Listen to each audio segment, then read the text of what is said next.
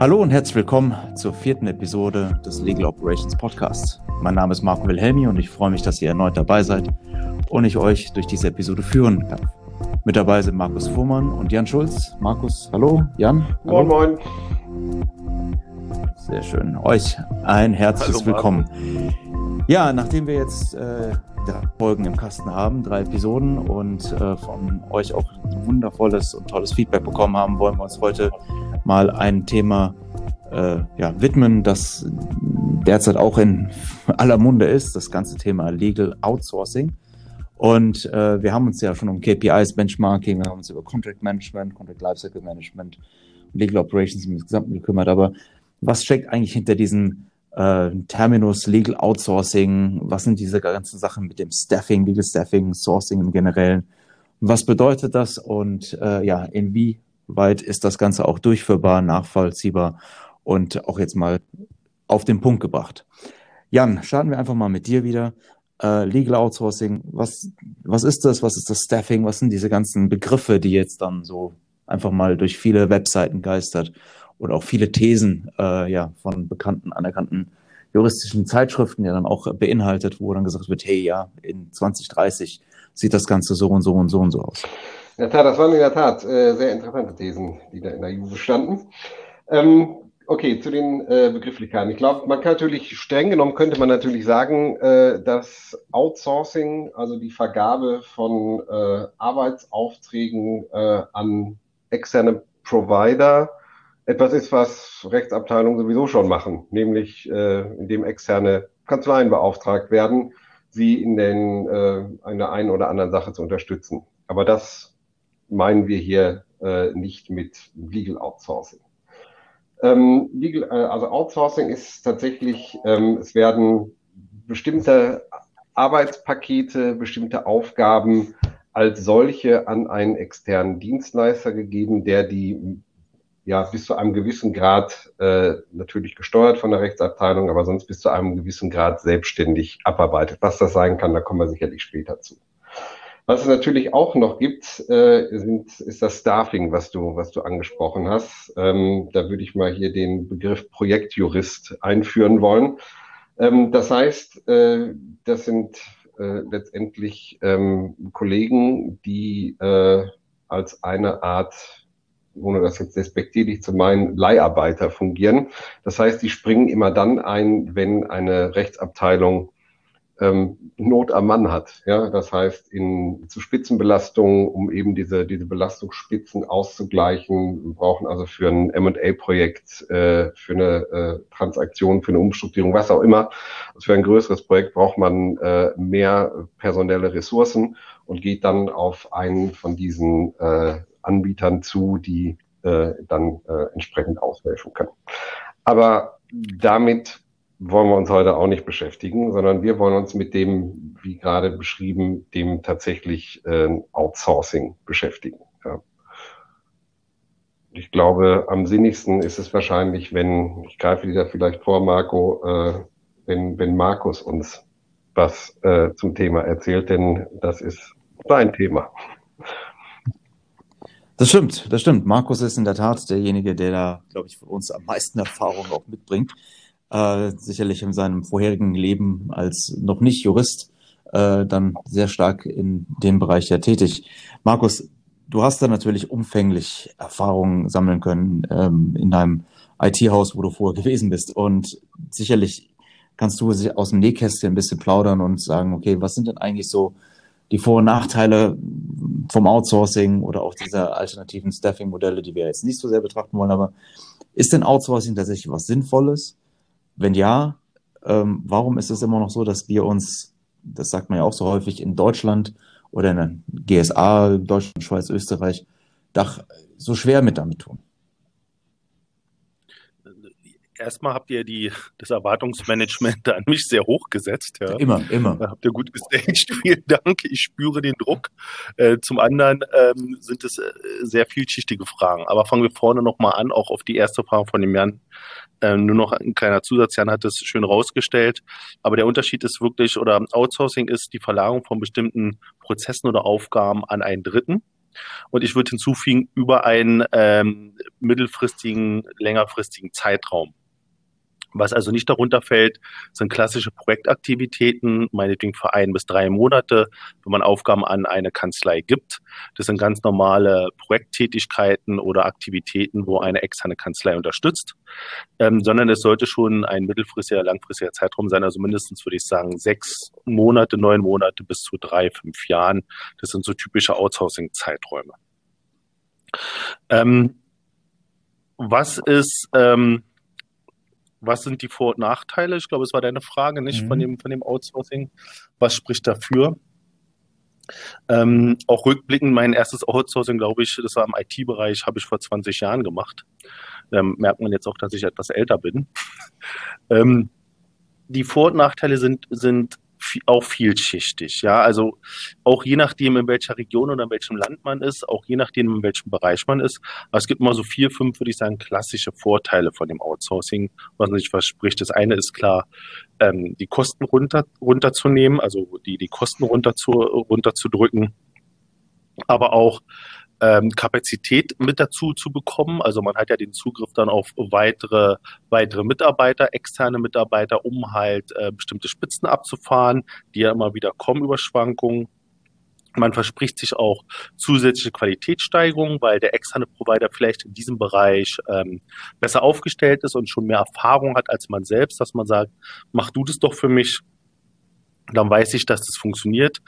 Qualität hatte ich erst immer nicht so als, als ähm, auf dem Radar, aber wenn ich gerade mit unseren ähm, südeuropäischen äh, Expertenteams gesprochen habe und sie auch gefragt habe, was ist denn bei euch der Trigger? weil die klassische, das klassische Labor Arbitrage, also das Shiften von Arbeiten meinetwegen nach Indien oder wo auch immer hin, funktioniert in den südeuropäischen Ländern nicht unbedingt.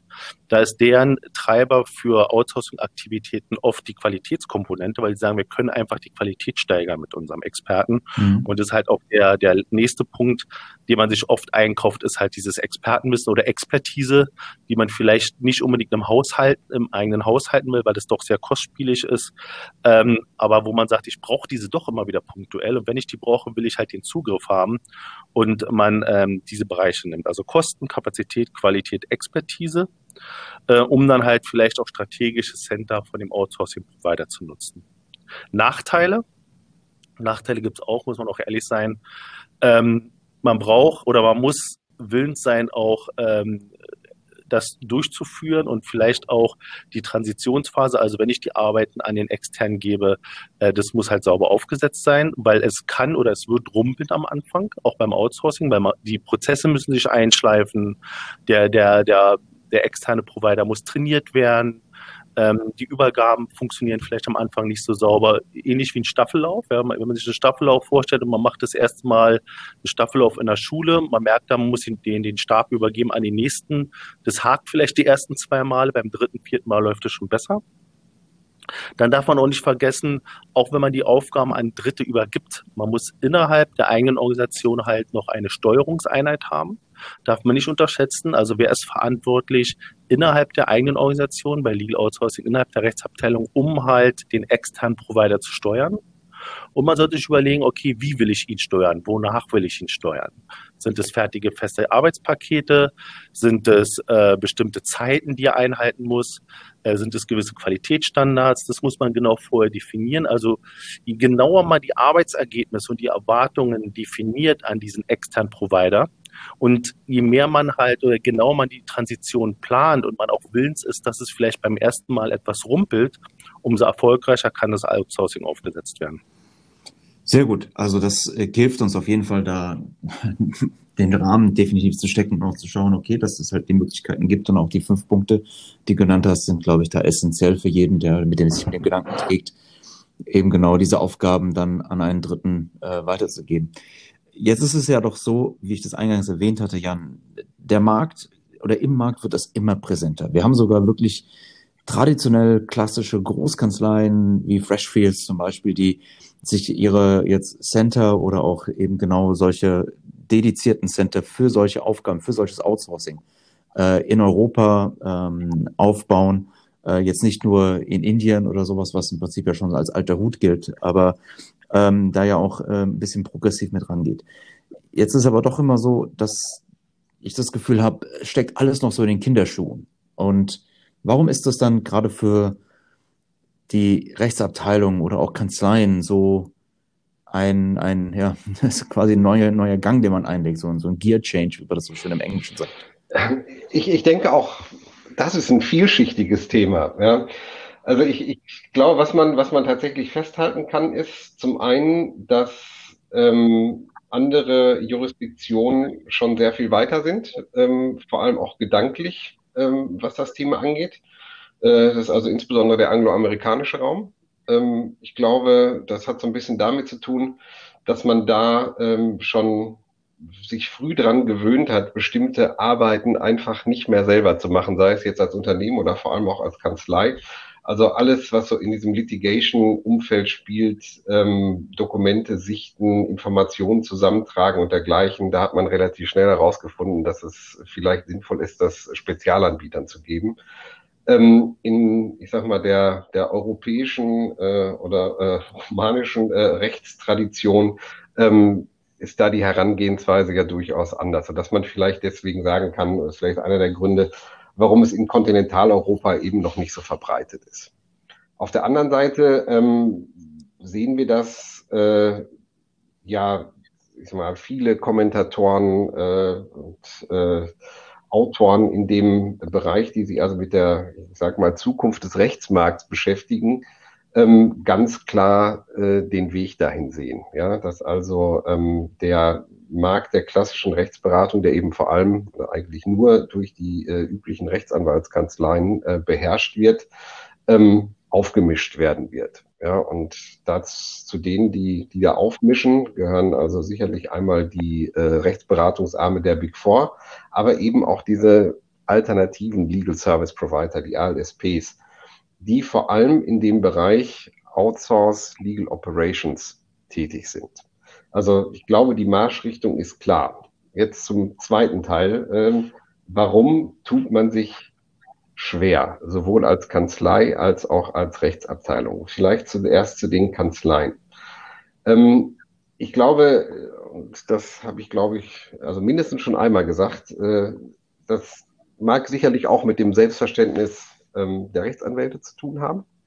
Ja, dass man also sagt, okay, ich brauche hier eben ein, eine solide Ausbildung, solide Expertise, um äh, die Rechtsfälle, die ich zu bearbeiten habe, tatsächlich ähm, lösen zu können. So dass man eben sagt, ich kann jetzt nicht irgendwie etwas herausgeben an jemand, der nicht Jurist oder zumindest nicht deutscher äh, Jurist mit zwei Staatsexamen ist. Zum anderen, und das trifft jetzt vor allem die Kanzleien, ähm, ist es auch so eine Frage der, ähm, sagen wir mal, der äh, Struktur, die dahinter steht. Ja? Und Kanzleien sind ja in der Regel als äh, ja, Partnerschaften ähm, organisiert. Und ähm, da besteht vielleicht weniger das Bedürfnis noch äh, die Notwendigkeit, ähm, etwas zu ändern, äh, indem man sozusagen alternative Karrierewege, alternative Beschäftigungsmodelle in Kanzleien einführt, nämlich dadurch, dass man ähm, zum Beispiel eben Wirtschaftsjuristen einsetzt, dass man äh, Center aufbaut mit Juristen, ähm, die eben keine deutsche Zulassung haben, etc. Nichtsdestotrotz ähm, haben es ja hier, du hast das äh, ein prominentes Beispiel genannt, vor allem äh, eben die äh, US- oder ähm, britischen Kanzleien äh, durchaus erkannt, dass für bestimmte Aufgaben, äh, gerade im Transaktionsumfeld, Due Diligence, wo es um die Bearbeitung von vielen, vielen Informationen geht, es eben nicht nötig ist, äh, wirklich hochbezahlte Volljuristen einzusetzen. Auf der anderen Seite ist es sicherlich auch so, dass dieser Push von den Mandanten kommt, also vom, vom Nachfrager, ja, die also sagen, ähm, ich kann das hier eigentlich relativ klar eingrenzen, das Tätigkeitsfeld. Ich möchte da einen festen Preis für haben äh, oder für zahlen. Ähm, und äh, man zwingt dadurch letztendlich die Kanzleien zu reagieren, um eben über so eine Arbitrage, wie äh, Markus sie gerade geschildert hat, eben ähm, ja, zu neuen Preismodellen zu kommen. Bei der Rechtsabteilung ähm, kommen sicherlich noch andere Themen hinzu. Also was wir, was man hört, ist, ähm, um uns äh, oder unsere Rechtsfälle äh, bearbeiten zu können, äh, muss man unser Unternehmen kennen. Äh, man muss die Abläufe im Unternehmen können, man muss auf die Expertise, die die Rechtsabteilung seit Jahrzehnten aufgebaut hat, zurückgreifen können, sonst kann man das nicht lösen. Was wir auch häufig hören, ist dieses Thema ähm, Risiko. Ja, also ich kann nichts rausgeben aus der Rechtsabteilung, weil ich damit ähm, die Kontrolle ähm, verliere über Themen, die äh, Risiken bergen, beziehungsweise ähm, die äh, Risiko geneigt sind. Ja, und das kann ich nur sauber ähm, abbilden und gegenüber dem Rest des Unternehmens verantworten, wenn ich das eben selber mache, auf der Grundlage eben der genannten Expertise. Nichtsdestotrotz ähm, sehen wir auch bei den Rechtsabteilungen, dass das Thema ankommt. Das geht sicherlich alles Hand in Hand, ne, wenn man sich mit dem Thema Legal Operations beschäftigt, wenn man sich also damit beschäftigt, was macht meine Rechtsabteilung eigentlich, äh, was für Aufgaben äh, fordern äh, die äh, Rechtsanwälte äh, äh, heraus. Dann kommt man sicherlich auch irgendwann zu dem Punkt, wenn man sagt, okay, äh, ich habe hier Aufgabenfelder identifiziert, die eben nicht mehr von meinen Rechtsanwälten gemacht werden müssen. Oder vielleicht auch nur nicht von meinen Rechtsanwälten äh, äh, an meinem Zentralstandort, am Headquarter, sondern die können vielleicht woanders gelöst werden. Ja, und da ist der mhm. Treiber mhm. sicherlich häufig auch äh, der Kostendruck. Ja. Wir haben ja gesehen, dass äh, Markus berichtete ja schon davon, dass er vor 20 Jahren äh, sein erstes Outsourcing begleitet hat viele Unter äh, Unternehmensteile sind halt durch diesen Prozess schon lange durch. Ja, sei es die IT, HR, äh, Rechnungslegung etc. Ja. Und äh, ich glaube, jetzt ist, ist es soweit, dass äh, die Rechtsabteilung dran ist. Das glaube ich auch. also äh, die, Sie sind dran, das ist definitiv, ist glaube ich auch nicht mehr sehr viel übrig. Aber als ich dir jetzt so zugehört habe, Jan, äh, muss ich gestehen, ich habe ja mit Markus das Glück gehabt, ein bisschen zusammenarbeiten zu können und auch ein paar von seinen Erfahrungen und seinen War Stories dann auch mitzubekommen. Und Markus, ich glaube, die Punkte, die Jan gerade angesprochen hat, äh, ja, man muss die Firma kennen, man muss so die, man kennt die Abläufe halt irgendwie nicht. All das sind, glaube ich, ja auch Argumente gewesen, die seinerzeit auch für andere Abteilungen ähm, ja. sozusagen ja, gegolten haben. Ne? Also äh, ja, ich glaube. Absolut absolut. Aber äh, ich kann das Kompliment zurückgeben, Marco. Also es war auch für mich oder ich hatte die Freude, auch mit dir zusammenzuarbeiten. Aber lass mich nur zwei, drei Punkte kurz highlighten, weil es ist wirklich vielschichtig. Ja? ja? Also grundsätzlich ist Outsourcing für unsere Mandantenkunden nicht neu. Die kennen Outsourcing. Ja, also wenn du ein Unternehmen betrittst, kannst du sicher sein, dass irgendein Bereich, also jetzt ein größeres internationales Unternehmen, irgendein Bereich Outsourcing oder Managed Services macht. Sei es in der IT, HR, Procurement, Accounting. Also das Thema ist bekannt innerhalb der Organisation. Und lustigerweise ist, oft wird auch die Rechtsabteilung mit involviert gewesen sein beim Aufsetzen der Verträge. Also auch die Rechtsabteilung, für die wird das Thema Outsourcing nicht so neu sein. Ja, jetzt muss man unter, äh, bloß, deshalb muss man erstmal unterscheiden nach den Aufgabenabteilungen. Ja, manche, wie ihr auch sagt, sind in dem Lebenszyklus schon sehr viel erfahren und sehr viel weiter. Dann geht es nach Region. Ich gebe ja ein Recht, die angelsächsischen Länder sind immer etwas schneller, etwas weiter voran in den Themen. Und dann ist es auch industrieabhängig. Also zum Beispiel der Finance, Banken, Versicherung, der Finance-Bereich, die sind eigentlich immer sehr schnell bei diesen Themen oder eigentlich immer die Vorreiter. Hier sehe ich auch oder sehen wir auch dass hier schon die, die, die Aktivitäten weiter durchdrungen sind, auch im Legal Outsourcing. In den anderen Industrien äh, startet es langsam, beziehungsweise die Themen werden diskutiert.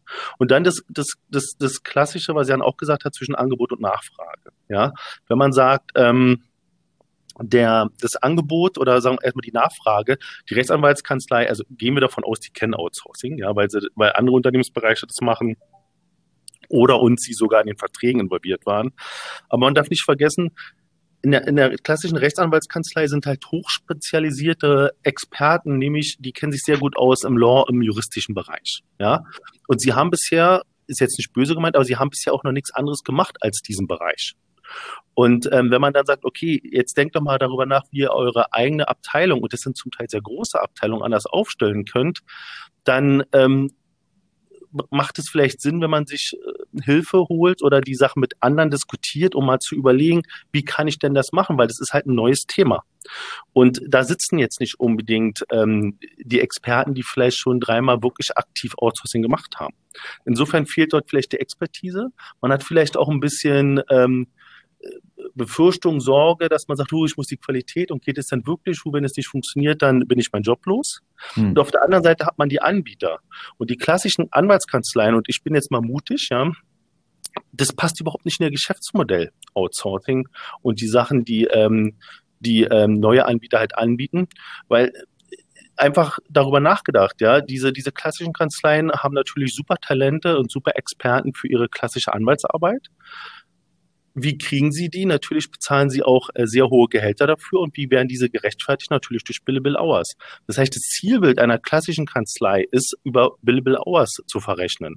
Billable Hours kriege ich aber nicht für meine Leute, wenn ich die Arbeit nach extern gebe, vielleicht in irgendwelche Service Center. Insofern ist das Incentive für eine klassische Kanzlei nicht Arbeiten nach extern zu geben, sondern das Incentive der klassischen Kanzlei ist, die eigenen Mitarbeiter billable zu halten und Stunden zu verrechnen. Und das eigene Team äh, zu, äh, zu staffen und das eigene Team äh, busy zu halten und, und die Auslastung hochzuhalten. Weil nur dann kann ich halt auch diese, diese höheren Gehälter äh, rechtfertigen und nur dadurch kriege ich halt auch die Talente. Insofern ist es ein Teufelskreis, was nicht unbedingt ein Incentive ist für, äh, für klassische Kanzleien. Und ich habe das auch gemerkt, wenn wir mit General Counsels reden, ähm, auch die international aufgestellt sind, die sagen auch, Markus, also euer Denken, wo ihr hin wollt und wo ihr seid, das höre ich von meinen anderen Kanzleien nicht. Ihr seid da geistig schon viel weiter und auch was ihr macht, es ist schon viel weiter als das, was mir meine klassischen Kanzleien anbieten. Insofern trifft insofern die klassischen Kanzleien werden es nicht anbieten, weil sie kein Interesse daran haben die Rechtsanwaltskanzleien als Nachfrager haben vielleicht ein bisschen noch Hosenträger und Gürtel zusammen an und sagen, nur ich traue mich nicht. Aber wenn beide Parameter halt aufeinandertreffen, die nicht motivierte, das nicht motivierte Angebot, um zu sagen, okay, lass uns mal überlegen, wie das geht, und die motivierte Nachfrage, um sich zu überlegen, wie könnte ich es dann wirklich machen oder ich will das jetzt tun, dann, ähm, dann gibt es da halt Reibungsverluste, die nicht notwendig sind, weil wie gesagt, die Erwartung und der Druck auch von ähm, der Vorstandsetage oder Geschäftsführung, der steigt halt. Dann lass mich genau an dem Punkt hier einhaken, weil ich glaube, da, das ist so sehr viel Wahres, was du da gerade zusammengefasst hast. Und ich glaube, dass das auch klar beschreibt, warum sich es einfach so schwer ist im Moment, ja, gerade. Das heißt, viele versuchen es, ja, und es gibt unterschiedliche Lösungsansätze. Aber nochmal direkt auf dich, Markus, und dann auch auf dich, Jan. Einfach, die Frage ist ja nicht das Ob, sondern die Frage ist ja das Wie. Und da stellt sich äh, vielleicht mal vielleicht in ein, zwei kurzen Sätzen, wie ist denn so dein Ansatz, Markus? Wie denkst du, könnte sowas denn wirklich sinnvoll sein, um aus diesem Teufelskreis rauszukommen? Wie könnte das machbar sein? Okay, also erstmal ähm, würde ich mir meiner, äh, also wenn ich jetzt in der, in der, in der äh, Rechtsanwaltskanzlei, nicht in der Rechtsanwaltskanzlei, in einem Legal Department ähm, äh, arbeiten würde, ich würde mir ähm, einen motivierten, jungen motivierten äh, Mitarbeiter nehmen, der vielleicht nicht nur Jura, sondern vielleicht auch BWL studiert hat, würde sagen, pass mal auf, lass uns jetzt mal überlegen, wie können wir das anders organisieren. Wird mir die Aufgaben auf den Tisch liegen, die, die typischerweise in meiner Abteilung anfallen. Da gibt es M&A-Aktivitäten, da kommen Kartellrechtsanfragen, da kommen arbeitsrechtliche Anfragen, IT, IP, das Klassische. Da kommen aber auch Vertragsanfragen, da kommen Corporate Secretarial Anfragen, da kommen vielleicht auch Monitoring-Anfragen. Und da würde ich mir überlegen, welche von diesen Aufgaben ähm, sind nicht repetitiv, weil die, die nicht repetitiv sind, sondern nur einmalig und projektbezogen, würde ich erstmal zur Seite packen. Und dann würde ich mir noch überlegen, welche von diesen Aufgaben sind vielleicht weniger komplex. Und wenn ich sage, ich habe hochrepetitive Aufgaben, die nicht so komplex sind, die würde ich erstmal in einen Korb packen und sagen, okay, welche von den Aufgaben könnte ich mir denn vorstellen, dass das nicht unbedingt Anwälte mit zwei Prädikatsexamen machen, sondern vielleicht sehr gute Wirtschaftsjuristen ähm, oder, oder Paralegals oder wie auch immer man die qualifizierten Mitarbeiter nennen möchte wo ich einfach sage, ich muss hier nicht äh, 400, 500 Euro äh, Stundensatz zahlen, sondern ich kann das wirklich runterbrechen, weil das einfach Tätigkeiten sind, die ich splitten kann. Wenn ich dann diese mhm. Tätigkeiten mhm. habe, klassisch dafür sind es Vertragsmanagement, Corporate Secretary Aufgaben, regulatorisches Monitoring, überlege ich mir, welchen Teil in diesem Prozess, also es ist ja ein gesamter Prozess, es ist ja nicht einfach nur, wir hatten jetzt auch bei dem Thema Vertragsmanagement, es ist ja ähm, ein End-to-End-Prozess, aber welchen Teil von diesen End-to-End-Prozessen könnte ich auch in einem Service Center bearbeiten lassen? Und es kann ein Shared Service Center sein, es kann aber auch ein externer Anbieter sein. Dann packe ich mir davon erste Arbeitspakete und würde das als Pilot durchlaufen lassen, weil auch die eigene Rechtsabteilung ist ganz wichtig, die Erfahrung zu sammeln. Wie funktioniert es mit der Übergabe, also wie beim Staffelstab, ja, ich muss ihn ja übergeben. Wie funktioniert es mit der Steuerung? Wie funktioniert es mit der Qualität? Äh, wie, wie Responsiveness, also wie schnell werden die Sachen bearbeitet? Wie ist die Eskalation, wenn etwas mal nicht funktioniert? Ja, ist es ein schwarzes Loch, wo ich die Sachen hingebe, oder habe ich da auch einen Ansprechpartner? Und wenn ich dieses geschliffen habe mit den ersten Paketen, dann würde ich mir überlegen, das zu skalieren und vielleicht weitere Pakete da hinzuzunehmen. Also alles keine Raketenwissenschaft, ähm, aber einfach, man sollte es halt strukturiert durchgehen und nicht gleich mit dem, mit dem großen Schuss starten. Jan, Ergänzung? Ja, ich glaube, vielleicht möchte ich den für mich entscheidenden Punkt dann nochmal rausstellen. Ähm, ich glaube, bei der Rechtsabteilung liegt vielleicht, oder der Rechtsabteilung liegt vielleicht nicht ganz so nahe, diese, genau diese Arbeitspakete zu identifizieren.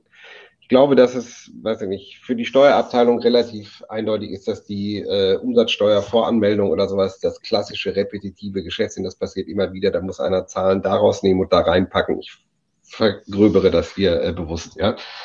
Ähm, von daher ist der, der richtige Ansatz meines Erachtens nämlich genau der, den äh, Markus beschrieben hat. Man muss strukturiert sich erstmal angucken, was macht die Rechtsabteilung überhaupt? Ja, und wer macht was? Gibt es schon eine, eine sinnvolle Aufgabenteilung in der Rechtsabteilung? Äh, kann man, kann man diese äh, tatsächlich, äh, kann man messen, wie lang, wie lang zum Beispiel Anwälte mit bestimmten Dingen äh, beschäftigt sind.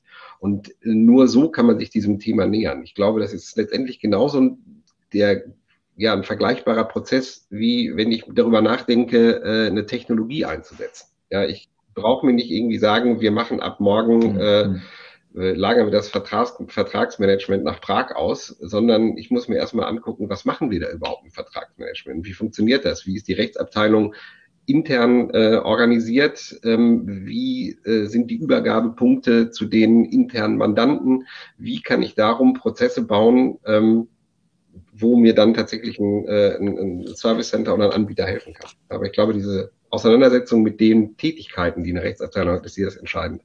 Super. Ja, also ich denke, das hilft schon mal, um einen ersten Rahmen in diesem Thema äh, zu stecken. Wir sind natürlich ja bewusst immer erstmal in den ersten Folgen zu den Bereichen an der Oberfläche und werden ja auch in folgenden Episoden dann äh, noch einen Deep Dive halt machen. Wenn äh, ihr, liebe Zuhörerinnen und Zuhörer, dazu irgendwelche Punkte habt, lasst sie uns gerne wissen. Also kommen wir auch gerne dann nochmal im Detail drauf zu. Danke euch, liebe Zuhörer und Zuhörerinnen, fürs Einschalten und äh, wie immer Fragen, Kommentare, Anregungen zu dem Thema gerne an uns. Äh, sendet uns auch die Meinungen oder Bewertungen und äh, ja, erreichen könnt ihr uns über unsere LinkedIn-Profile. Das äh, dröseln wir nicht nochmal auf. Äh, oder sendet uns einfach Kommentare über die Podcast-Plattform. Äh, ihr könnt das ja fast überall erreichen, also von daher gesehen. Macht das bitte und folgt uns, wenn das nicht bereits schon jetzt gemacht wird. Wir freuen uns immer über unsere große Zuhörerschaft in dem Sinne auch ein Shoutout an unseren größten Fan. Ich glaube, Markus, ne, das ist der bei dir familiär mit drin. Genau. Ja, mit drin aber natürlich auch für unsere Produktionsfirma, die wir uns da mit dabei haben. Also ähm, und in diesem Sinne möchte ich, äh, freue ich mich auf die nächste äh, spannende Episode mit euch und äh, ja, verbleiben einfach ähm, in diesem Sinne. Danke fürs Zuhören und bis zum nächsten Mal. Ciao. Vielen Dank. Tschüss. Vielen Dank.